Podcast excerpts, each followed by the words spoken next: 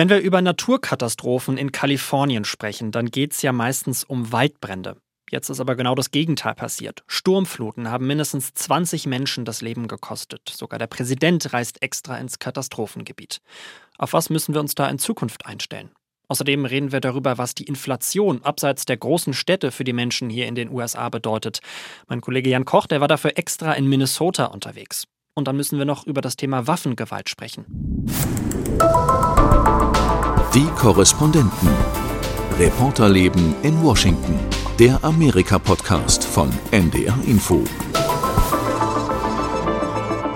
Hello aus Washington. Ich bin Anne Bartram und mit mir im Studio ist Jan Koch, gerade zurückgekehrt von seiner Reise. Hallo. Ja, schönen guten Tag.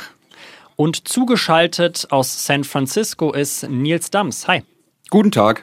Und hinter der Studioscheibe, wie immer in der Technik, Simon Jansen. Hallo. Moin, moin. Es waren dramatische Tage für viele Menschen in Kalifornien. Mehrere Tage lang hat es extrem viel Regen gegeben, überschwemmte Straßen, Schlammlawinen, teilweise kein Strom und auch einen fassungslosen Gouverneur, Gavin Newsom. Häufig geht es bei uns in Kalifornien um Waldbrände, aber schauen wir uns die vergangenen zwei Jahre an. So viele Menschen, wie bei diesen Wetterereignissen ums Leben gekommen sind, sind bei Waldbränden nicht gestorben. Nils, was hast denn du mitbekommen in der Region? Was war da los? Also äh, es war außergewöhnlich, dass man hier mal die Sonne gesehen hat. Ähm, es war einfach wochenlang wirklich super trüb. Es hat wochenlang heftig geregnet, immer wieder gestürmt, äh, gehagelt. Das ist hier ähm, eher außergewöhnlich in dieser Dimension. Und ähm, es war wirklich so, ich bin fast erschrocken, wenn, wenn ich mal die Sonne gesehen habe, so ein paar Minuten. Dann ist man dann wirklich so in die, in die Wohnung gerannt, in die Ecke, wo man die Sonne gerade so mitbekommen hat. Und so, okay, oh wow, da ist Sonne, das ist wirklich schön. Und das hat Ende Dezember schon angefangen. Ich weiß noch, ich bin Silvester noch mit einem Auto hier in der Stadt unterwegs unterwegs gewesen, wollte mir einen Staubsauger kaufen und es hat da wirklich stundenlang geregnet und die Straßen hier in San Francisco waren überflutet und dann hat es bis Anfang dieser Woche wirklich immer wieder fast permanent durchgeregnet und gestürmt. Äh, aber in San Francisco ging es noch einigermaßen. Also hier sind auch Bäume umgefallen, teilweise auch auf Linienbusse gekracht. Äh, besonders schlimm war es aber in sechs Landkreisen hier in Kalifornien, die vom Präsident Joe Biden auch zum Katastrophengebiet erklärt wurden. In Sacramento zum Beispiel, der Hauptstadt Hauptstadt von Kalifornien, in Merced, in Santa Cruz, in Monterey, hier im Norden Kaliforniens, San Luis Obispo in der Mitte und auch in Santa Barbara äh, im Süden Kaliforniens war es besonders schlimm. Äh, da können Betroffene jetzt ähm, zusätzliche Hilfen beantragen, auch für Schäden, die möglicherweise nicht äh, versichert sind oder waren. Und äh, Schäden gibt es ohne Ende. Ganze Stadtviertel standen unter Wasser. Es wurden auch Ortschaften evakuiert. Montecito zum Beispiel, der Promi-Ort im Süden Kaliforniens, wo zum Beispiel auch Harry und Meghan wohnen, die Sussexes. Äh, da wurden Häuser beschädigt und es gab äh, im ganzen Staat hunderte Erdrutsche, da wurden Straßen weggespült, da sind äh, in, in den drei Wochen seit Ende Dezember auch 20 Menschen gestorben und Zehntausende hatten teilweise tagelang keinen Strom oder Internet. Das klingt auf jeden Fall ziemlich heftig. Ähm, wie sieht es denn da jetzt inzwischen aus bei dir? Also es ist lange noch nicht gut. Es gibt immer noch Erdrutsche. Der Boden ist immer noch total vollgesogen und aufgeweicht. Äh, Mittwoch ähm, ist hier bei äh, Fremont hier in der Nähe von San Francisco ein Erdrutsch auf eine Eisenbahnlinie runtergegangen. Da musste ein Zug heftig bremsen. Da haben sich auch drei Menschen verletzt ähm, und äh, da wurde jetzt der Zugbetrieb zum Beispiel bis Montag eingestellt. Ansonsten gibt's hier ähm, eben jetzt oder beziehungsweise geht's jetzt hier ans große Aufräumen. Straßen müssen eben neu gebaut oder geflickt werden. Es gibt zum Teil Teil Straßen, also äh, die, die wirklich so, sogenannte Sinkholes da sozusagen äh, haben, also Löcher, Krater eigentlich schon, mit teilweise einigen Metern Durchmesser. Ähm, da sind auch Autos runtergekracht, da waren auch äh, teilweise tagelang äh, Autobahnen gesperrt, die werden jetzt nach und nach wieder aufgemacht. Ähm, es gibt auch Videos von Menschen, die auf einer gesperrten Straße gelaufen sind, warum auch immer, und äh, nur ein paar Zentimeter neben denen äh, bricht die halbe Straße so weg. Also da müssen sehr viele Straßen jetzt einfach wieder geflickt werden. Ähm, und ja, die Auswirkungen, die wird man hier teilweise monatelang noch spüren. Was auch so ein bisschen losgeht, ist natürlich auch, oder war zumindest mein Eindruck, ähm, warum das Ganze. Ne? Also normalerweise haben wir vorhin schon gesagt, irgendwie seid ihr eher für Sonne bekannt, äh, für Waldbrände und jetzt das komplette Gegenteil. Ähm, und da ähm, haben wir auch einen Ton, ähm, da spricht jemand auch konkret an, was dahinter stecken könnte. Wir wissen alle, dass unser Planet klimatechnisch gerade einiges durchmacht. Damit müssen wir klarkommen. Und jetzt sind wir hier dran. Bei der ganzen Berichterstattung auch darüber, hattet ihr den Eindruck, ähm, dass da das Wort Klimawandel auch sehr oft fällt? Wie, wie ist da so bei euch der Eindruck gewesen? Also wird das auch konkret darauf zurückgeführt? Auf jeden Fall. Also das, da wird hier gar nicht drüber diskutiert, dass da der Klimawandel nicht dahinter steckt. Ähm, das wird angesprochen in diversen Artikeln und Berichten äh, wird ganz klar vom Klimawandel gesprochen ähm, dass das hier der Grund ist und dass es eben immer extremer wird. Der Gouverneur von Kalifornien, Gavin Newsom, äh, ein Demokrat, äh, wirkte bei einer Pressekonferenz am Wochenende auch schon leicht genervt, weil er gesagt hat, äh, ist ja auch nicht das erste Mal, dass ich darüber spreche. Said it a hundred times. Hot's getting a lot hotter. Dry is getting a lot drier, but the wet's getting a lot wetter as well. Er sagt, ich habe es schon hundertmal gesagt, die Hitze wird heißer, die Trockenheit wird trockener und die Niederschläge äh, werden eben auch immer heftiger, sagt er. Ähm, es ist auch üblich, dass im Herbst und Winter, also jetzt, äh, die meisten äh, ja, Niederschläge runterkommen, also in den Bergen eben auch äh, Schnee natürlich. Ähm, und im Frühling, Sommer, da ist es auch eigentlich ganz normal, dass es dann auch mal wochenlang überhaupt nicht regnen kann. Dafür gibt es eben auch Wasserreservoirs, die äh, für die heißen Monate ähm, das Wasser Wasser eben speichern sollen. Die wurden teilweise auch wieder aufgefüllt. Ähm, aber in den letzten drei Jahren waren hier immer wieder Rekordtrockenheiten ähm, ver verzeichnet worden. Und deshalb ist die Frage, ob diese, also ob diese drei Wochen das jetzt so ausgleichen konnten. Es ist im Moment jetzt etwas besser geworden. Da gibt es ja auch so Karten, die die Trockenheit anzeigen. Da sind jetzt nicht mehr die ganz extremen Farben eingezeichnet, sondern nur noch so mittelschwer. Ähm, aber es kommt jetzt eben auch auf die nächsten Monate an, wie, wie das jetzt mit dem Niederschlag weitergeht. Also es ist jetzt nicht so, dass jetzt hier alles wieder in Ordnung ist, nur weil es mal drei Wochen Wochen geregnet hat. Ich finde auch, das ist halt ein weiteres Beispiel, an dem man ja erkennen kann, ähm, dass eben der Klimawandel solche Wetterextremer begünstigt und die wenn man jetzt zum Beispiel sich mal die letzten zwei Monate allein in den USA anschaut, ne, also dann hatten wir jetzt die Überflutungen und diese Winterstürme in Kalifornien. Es gab mehrere Tornados im Südosten der USA, als auch dann um die Weihnachtszeit herum diese extremen Schneestürme im äh, Staate New York, in Buffalo. Und ähm, klar, das sind alles Wetterextremer und es schneit natürlich auch im Winter und es gibt auch immer mal wieder Stürme, aber man kann auf jeden Fall erkennen, wie eben der Klimawandel das begünstigt, dass dies häufiger und aber auch vor allem auch intensiver passiert und damit dann halt Menschen elementar in ihrem Leben halt bedroht. Finde ich auch krass, vor allem, wie die Menschen damit umgehen. Also ich glaube, äh, bei mir wäre irgendwie so der Gedanke, äh, wenn ich mal sowas erlebt habe, irgendwie genau da an dem Ort will ich eigentlich gar nicht mehr leben. Aber tatsächlich ähm, gibt es auch Menschen, ähm, die ja so eine Art ja, Steh-auf-Mentalität dadurch schon wieder entwickeln. Wenn wir das heute nicht geschafft hätten, wäre unser Haus verloren gewesen. Jetzt sind wir erstmal sicher, wir überleben das und machen einfach weiter.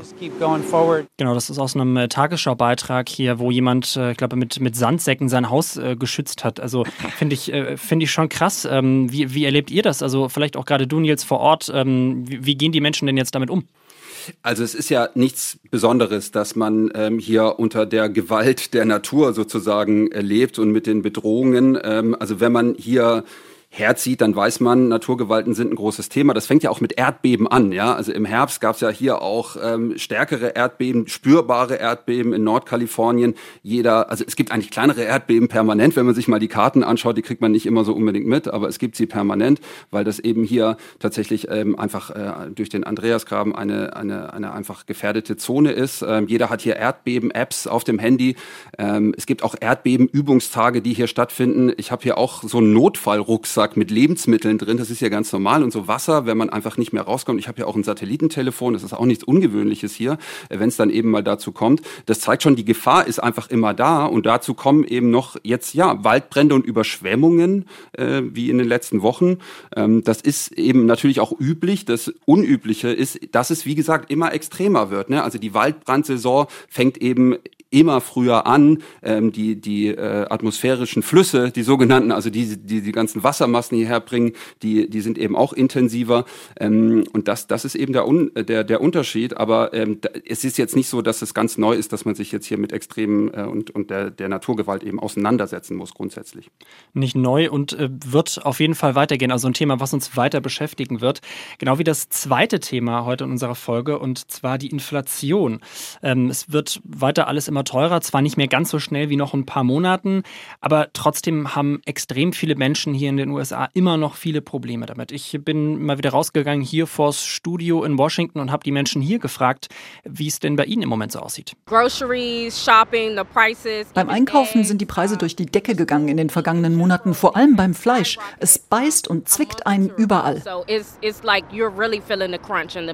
Yeah, eggs are expensive. Eier sind teuer, 7 Dollar. Die kann ich nicht mehr kaufen. Ich habe kein Geld. Uh, Seit einigen Monaten fällt mir auf, dass sich die Portionsgrößen verändern bei Müsli oder auch bei Chips. Da ist jetzt mehr Luft in der Packung oder weniger Inhalt. Genau, das ist jetzt der Eindruck hier aus der Hauptstadt. Aber Jan, ähm, wir wollen jetzt nicht nur reden, wie es hier in DC ist, sondern auch, wie es im Land aussieht. Du bist jetzt quasi gerade vom Flughafen hier ins Studio zurückgekommen. Du warst in Minnesota unterwegs mhm. zu dem Thema. Was hast du da erlebt? Also wir waren in Minnesota im Norden der USA, ja quasi mittendrin ähm, und waren dort in einem kleinen Städtchen, Evansville. Da leben gerade mal 620 Menschen. Ja, und die Leute dort ähm, sagen schon ähm, das Ähnliche erstmal. Ne? Also es ist ja ein Landes- oder ein nationales Phänomen, dass vor allem Lebensmittelpreise ja immens gestiegen sind.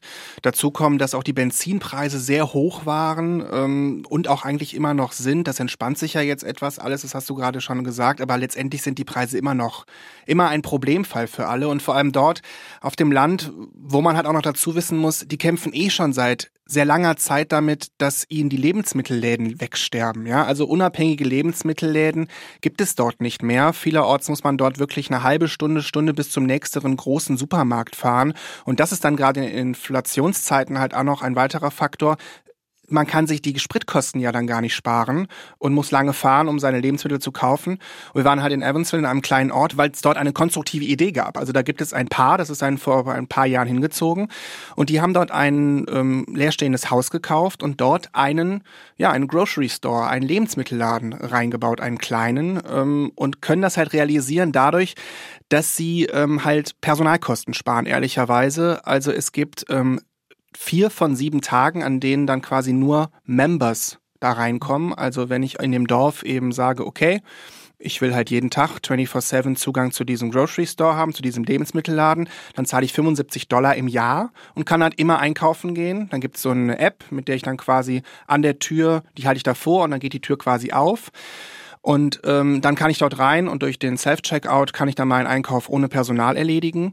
Und an den anderen drei Tagen gibt's dann aber Zugang für alle anderen auch, die dort in der, in der Stadt leben. Und so können die es halt ermöglichen, durch halt quasi keine Personalkosten, diesen Laden überhaupt betreiben zu können, weil das kostet ja auch alles erstmal Geld. Wie gut wird das angenommen? Was war denn so dein Eindruck da?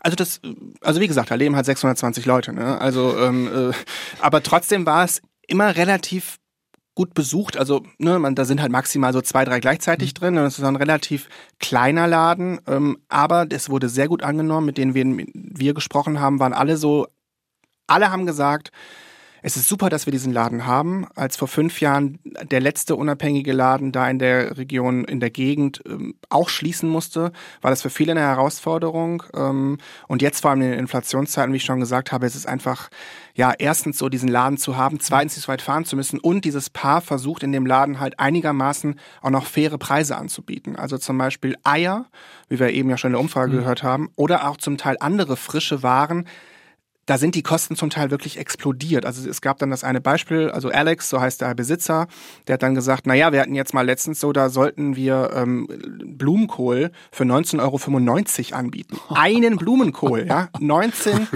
19,95. Ähm, und da haben sie dann aber auch ehrlicherweise gesagt, nee, das machen wir dann nicht. Dann gibt es jetzt halt gerade mal keinen Blumenkohl, weil das können wir nicht vertreten. Und dann gehen die aber auch in Kommunikation. Das ist natürlich bei so einem kleinen Laden in einer Kleinstadt natürlich auch easy, dann mit seinen Kunden, den Kunden in Kontakt zu treten und zu sagen, so Freunde, wir würden euch zwar sehr gerne auch Blumenkohl anbieten, aber das geht jetzt leider nicht. Und bei anderen Sachen wie bei Eiern haben sie dann irgendwann den Preis gedeckelt und es dann halt irgendwann auch, ähm, ja, letztendlich die, die Mehrkosten dann mitgetragen. Gibt's dann auch so, kriegt man auch so eine Premium, äh, so eine Premium-Nadel irgendwie oder so ein Mitgliedsausweis, wenn man ein Premium-Kunde ist im Supermarkt oder wie geht das? So ein T-Shirt? nee, das nicht. Aber das könnte ich denen vielleicht mal sagen, dass sie so ein bisschen Marketing noch machen sollen. Nee, du kriegst die App ja, aufs Handy. Du kriegst die App aufs Handy und da hast du dann quasi den Zugang. Das funktioniert aus einer Mischung aus App, Bluetooth und Co.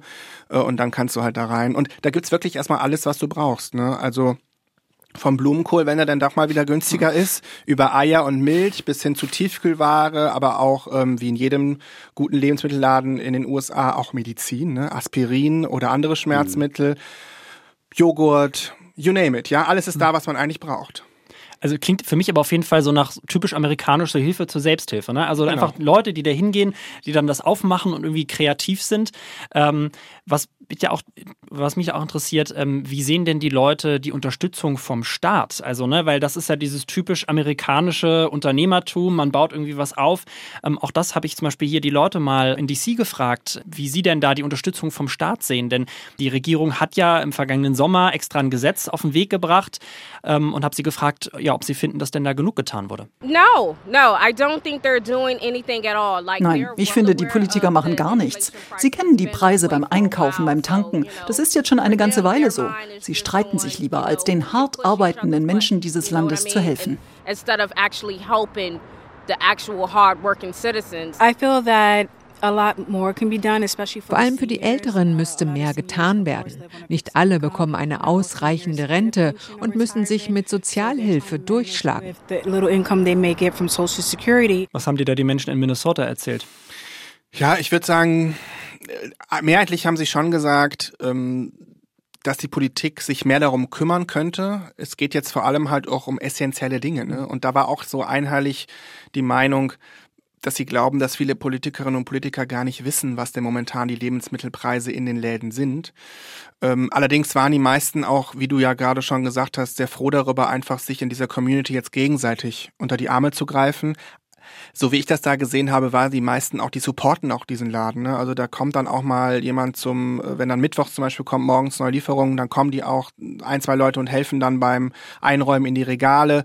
Andere ähm, versuchen es mehr zum Talk of the Town zu machen, dass auch andere vielleicht aus dem Nachbardorf äh, dorthin fahren und hinkommen. Ähm, aber letztendlich ist der Wunsch schon groß nach einer größeren oder stärkeren Hilfe des Staates, wobei dort in der Region es auch so war, auch diese amerikanische Haltung, ich bin auch meines eigenen Glückes Schmied, ne? Also diese Haltung, äh, der Staat soll nicht überall natürlich mit seinen Fingern reinfummeln und ich will frei mein Leben so mhm. führen, wie ich das möchte. Ich glaube, das ist manchmal so ein zweischneidiges Schwert oder so eine so eine schwere Sache, glaube ich, für US-Amerikaner und Amerikaner manchmal einerseits diese weiterhin diese Meinung zu haben oder dieses dieses Lebensideal, ich möchte freiheitlich mein Leben gestalten, aber in so Krisensituationen dann doch mal auch beim Staat zu fordern, okay, ich brauche dann doch mal finanzielle Unterstützung ähm, von Washington aus. Hm. Ist ja auch irgendwie so ein innerer Widerspruch, ne, der sich dann da auftut. Ne? Also wenn du sagst, irgendwie eigentlich der Staat soll sich raushalten, aber da dann quasi, äh, quasi bitte doch. Ähm, wie sieht's denn bei dir in Kalifornien aus? Ähm, machen wir mal den Test. Weißt du, was ein Pfund Butter kostet, Nils? Zu viel. Also es, es gibt hier definitiv zu viel. Äh, es gibt hier einen kleineren Supermarkt direkt hier neben meiner Wohnung. Äh, da, da bin umgekippt, als ich da das erste Mal reinge, äh, reingekommen bin. Da kosten irgendwie so Bio-Champignons, okay, die feineren Bio-Champignons, die kosten dann wirklich 13 Dollar. So und und dann, äh, also ich gehe seitdem natürlich immer zu dem äh, Supermarkt, der eine Meile weg ist. Ein schöner Spaziergang, aber da kostet halt alles äh, immerhin die Hälfte. So, also aber es gibt einfach äh, unfassbare Preise. Ähm, äh, warte mal, laktosefreie äh, Butter, das ist die billigere, deshalb kaufe ich die hier ein bisschen auch aus dem teureren, wenn ich dann doch mal zu faul bin zu, zu, zu laufen. Dann kostet 5,99 Dollar äh, frag mich nicht, ähm, wie viel es ist, so zwei Klumpen. Mir fällt aber das, das Maß gerade nicht ein. Das ist so, wie heißt es denn? Also auf jeden Fall äh, nicht viel für sehr viel Geld. So, das ist auf jeden Fall das, was hängen bleibt. Und es gibt ja, es gibt hier auch Hilfsprogramme so äh, gegen die Inflation. Ähm, Inflation Relief nennt sich das. Und das Interessante ist, die werden hier auch äh, teilweise aufgeladen, so Geldkarten ne, äh, verschickt. Also gibt's dann per Post gibt's dann so eine Debitcard mit so einem ähm, speziellen Betrag drauf. Äh, da wurden neun Millionen Stück hier in Kalifornien Kalifornien ver, äh, verschickt. Fünf Milliarden Dollar waren da drauf gespeichert insgesamt. Ähm, und äh, das sind dann bei jedem so ein paar hundert Dollar. Ähm, das Problem war aber, dass die teilweise einfach von ähm, Hackern gehackt wurden. Also da sind Leute, wollten bezahlen und da war einfach kein Geld mehr drauf, obwohl sie die Karte noch nie benutzt haben. Und da hat man das nachvollzogen und dann äh, sind da teilweise äh, Beträge abgebucht worden von irgendeinem Pizzarestaurant in Texas, wo die Leute, die eigentlich diese Karte haben, ähm, ja, wo die nie waren. So, also das, das funktioniert alles nicht so richtig gut gut hier. Ähm, aber es gibt auf jeden Fall Hilfsprogramme auch hier, klar. Ich fand eben deinen Satz, ähm, hat das, besser kann man es eigentlich gar nicht zusammenfassen. Wenig Inhalt für viel Geld. Das beschreibt, glaube ich, so einen typischen Einkauf ja. auch hier in DC, genau. Gilt, gilt für vieles hier. Ja, definitiv. Zum Schluss wollen wir nochmal ähm, zurück in die Hauptstadt hier kommen. Ähm, wir müssen über das Thema Waffengewalt sprechen. Allein hier in DC sind letztes Jahr 203 Menschen erschossen worden, vor allem in den ärmeren Stadtteilen. Ich war Anfang der Woche selbst mal in einem dieser Stadtteile und bei einer Demo dabei. Ähm, da haben quasi Menschen aus der Community versucht, auf eben genau dieses Problem aufmerksam zu machen. Äh, einer von denen war Alfonso Dixon. Der hat vor kurzem seinen Bruder bei einer Schießerei verloren und auf die Frage, woher denn diese ganze Gewalt kommt, warum das denn dort schlimm ist und vor allem auch immer schlimmer wird, denn die Zahlen in diesen Vierteln an Morden steigen, da hat er das gesagt. Ich denke, Schießereien sind hier in den USA so ein Problem wegen der Armut. Viele Leute sehen für sich keine Zukunft. Man hat ihnen so lange dieses Gefühl gegeben, dass sie es verinnerlicht haben. Deshalb greifen sie auf Waffen zurück, um die schönen Autos, Schuhe und Häuser zu bekommen.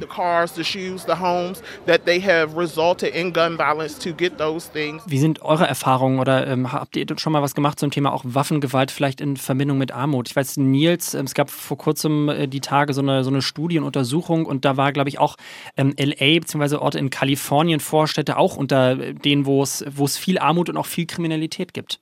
Äh, Gibt es hier eigentlich andauernd, also Schießereien. Es gibt ja diese Seite äh, gunviolencearchive.org, ähm, da werden eigentlich jeden Tag Schießereien äh, aufgezeichnet und ähm, das zeigt eigentlich, dass hier die, die Waffengewalt eigentlich äh, alltäglich ist. So, es gibt äh, eine Stadt äh, hier in der Gegend San Jose, äh, hier im Süden der, der Bay Area, die haben jetzt eine Haftpflichtversicherung eingeführt. Die müssen wirklich alle abschließen, die da eine Waffe kaufen.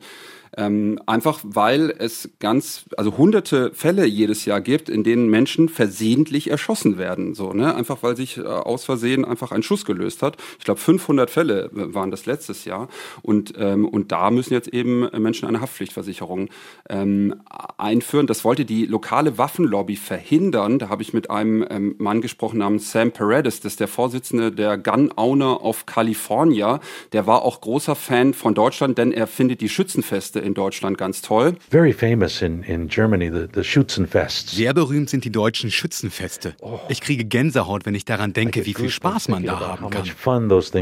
Ähm, der wollte das verhindern, das hat aber nicht geklappt. Also ähm, es wird zumindest im Kleinen versucht, was dagegen zu tun, aber insgesamt ist dieses Second Amendment, ne, das Grundrecht hier eine Waffe tragen zu können, das ist äh, eigentlich nicht angreifbar. So, also ich weiß nicht, wie man das lösen will hier.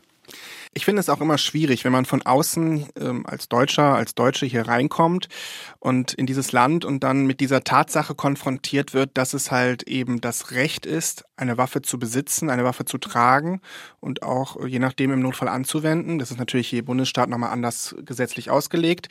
Ähm, aber ähm, ich kann schon und nachdem ich mich jetzt in den letzten paar Jahren immer mal wieder ja hier war, um zu berichten für verschiedene Dinge und ich mich da immer mal wieder auch mit einzelnen Leuten unterhalten habe, die eben auch darauf pochen, dass das halt ein Grundrecht sei. Und auch vor allem in den ländlicheren Regionen kann ich zum Teil auch verstehen, dass man sich da, wo man erstmal meilenweit kein anderes Haus äh, um sich herum hat, selber beschützen möchte. Das ist halt eine Art Identität, die muss man meiner Meinung nach auch irgendwo respektieren. Es ist halt schwierig ähm, dann, wenn das halt missbraucht wird. Und ähm, vor allem dahingehend ist es dann doch auf der anderen Seite auch schockierend, äh, als so Außenstehender zu beobachten, wie häufig auch so Shootings oder auch so Mass-Shootings, und das geht dann ja quasi ab drei Leuten los, ähm, die dann umgebracht wurden, wie viel davon eigentlich auch jede Woche oder jede zweite Woche in der Presse ist. Ja, also äh, das ist Alltag hier in den USA und dass dagegen dann ein ein, ein größere, eine, eine höhere Kontrolle oder ein höherer Kontrollmechanismus nicht eingeführt wird, um einfach die Menschenleben hier besser zu schützen, das verstehe ich nicht so ganz und das schließt sich meiner Meinung nach auch nicht aus, trotzdem ein Waffenrecht zu haben, wo jeder prinzipiell erstmal auf Basis von gewissen Gesetzen eine Waffe besitzen kann. Hm. War für mich auch so eines der ersten äh, Learnings hier, als ich ins Studio gekommen bin. Ne? Also auch mit dieser deutschen Meinung, uch, irgendwie Waffen, was soll das alles? Aber genau dann, wenn man sich mal diese, diese Größe des Landes äh, ja vor Augen führt und wirklich ne, an diese Regionen denkt, ähm, wo der nächste Nachbar mehrere Kilometer weit entfernt ist und äh, auch die Polizei dementsprechend weit weg ist, da fängt man dann auch schon, kommt man dann auch doch ins, äh, ins Grübeln. Wir sind äh, leider schon durch für heute mit der Zeit. Ähm, vielen Dank äh, an äh, Jan, vielen Dank an Gerne. Nils, dass ihr hier wart. Sehr ähm, genau und ähm, ja erzählt habt von euren Eindrücken von vor Ort. Vielen Dank natürlich auch an äh, Simon in der Technik und natürlich allen fürs Zuhören. Die ganze Folge zum Nachhören gibt's auf ndr.de/slash die Korrespondenten oder in der ARD Audiothek, genau wie die vielen anderen Podcasts der Auslandsstudios und äh, auch die Ernährungsdocs. Wir schlucken jede Menge Pillen, wenn wir krank sind oder sogar vorbeugend. Dabei gibt es für viele eine gesündere und nachhaltigere oder zumindest unterstützende Behandlung, nämlich anders essen. Davon sind die NDR-Ernährungsdocs überzeugt. Sie wissen, welche Ernährung wem gut tut und wie viel man oft schon mit einer kleinen Umstellung erreichen kann. Man braucht, um Fett abzubauen, unbedingt Insulinpausen. Nur so kann man tatsächlich überschüssiges Fett abbauen. Und man, wir wissen eben, dass in diesen Fettzellen, gerade im Bauchfett, extrem viele Entzündungsfaktoren sitzen. Und solange man viel Bauchfett hat, hat man im Grunde permanent einen Entzündungszustand im Körper. Die NDR-Ernährungsdocs, das erfolgreiche Fernsehformat, gibt es jetzt auch als Podcast in der ARD-Audiothek. Für unterwegs, beim Sport oder beim Kochen mit spannenden Patientengeschichten. Sie wollte was ändern und das mhm. war jetzt ihre letzte Chance eigentlich. Mit den neuesten Erkenntnissen aus der Ernährungsmedizin. Also dieser Spruch einmal Insulin, immer Insulin, der, der wurde früher häufig gesagt, als ich noch junger Arzt war. Das gilt nicht mehr, das ist total überholt. Und mit einfachen Rezepten und Tipps für alle, die gesund und lecker essen wollen. Und wenn wir eben ähm, bunt und vielfältig essen, eben präbiotisch ähm, Lebensmittel anbieten, wie Ballaststoffe, in Gemüsesorten, in Vollkornprodukten zum mhm. Beispiel, dann freut sich nicht nur der Körper, sondern eben auch unsere Darmbakterien. Die Ernährungsdocs, ein Podcast vom NDR. Jetzt neu in der ARD Audiothek.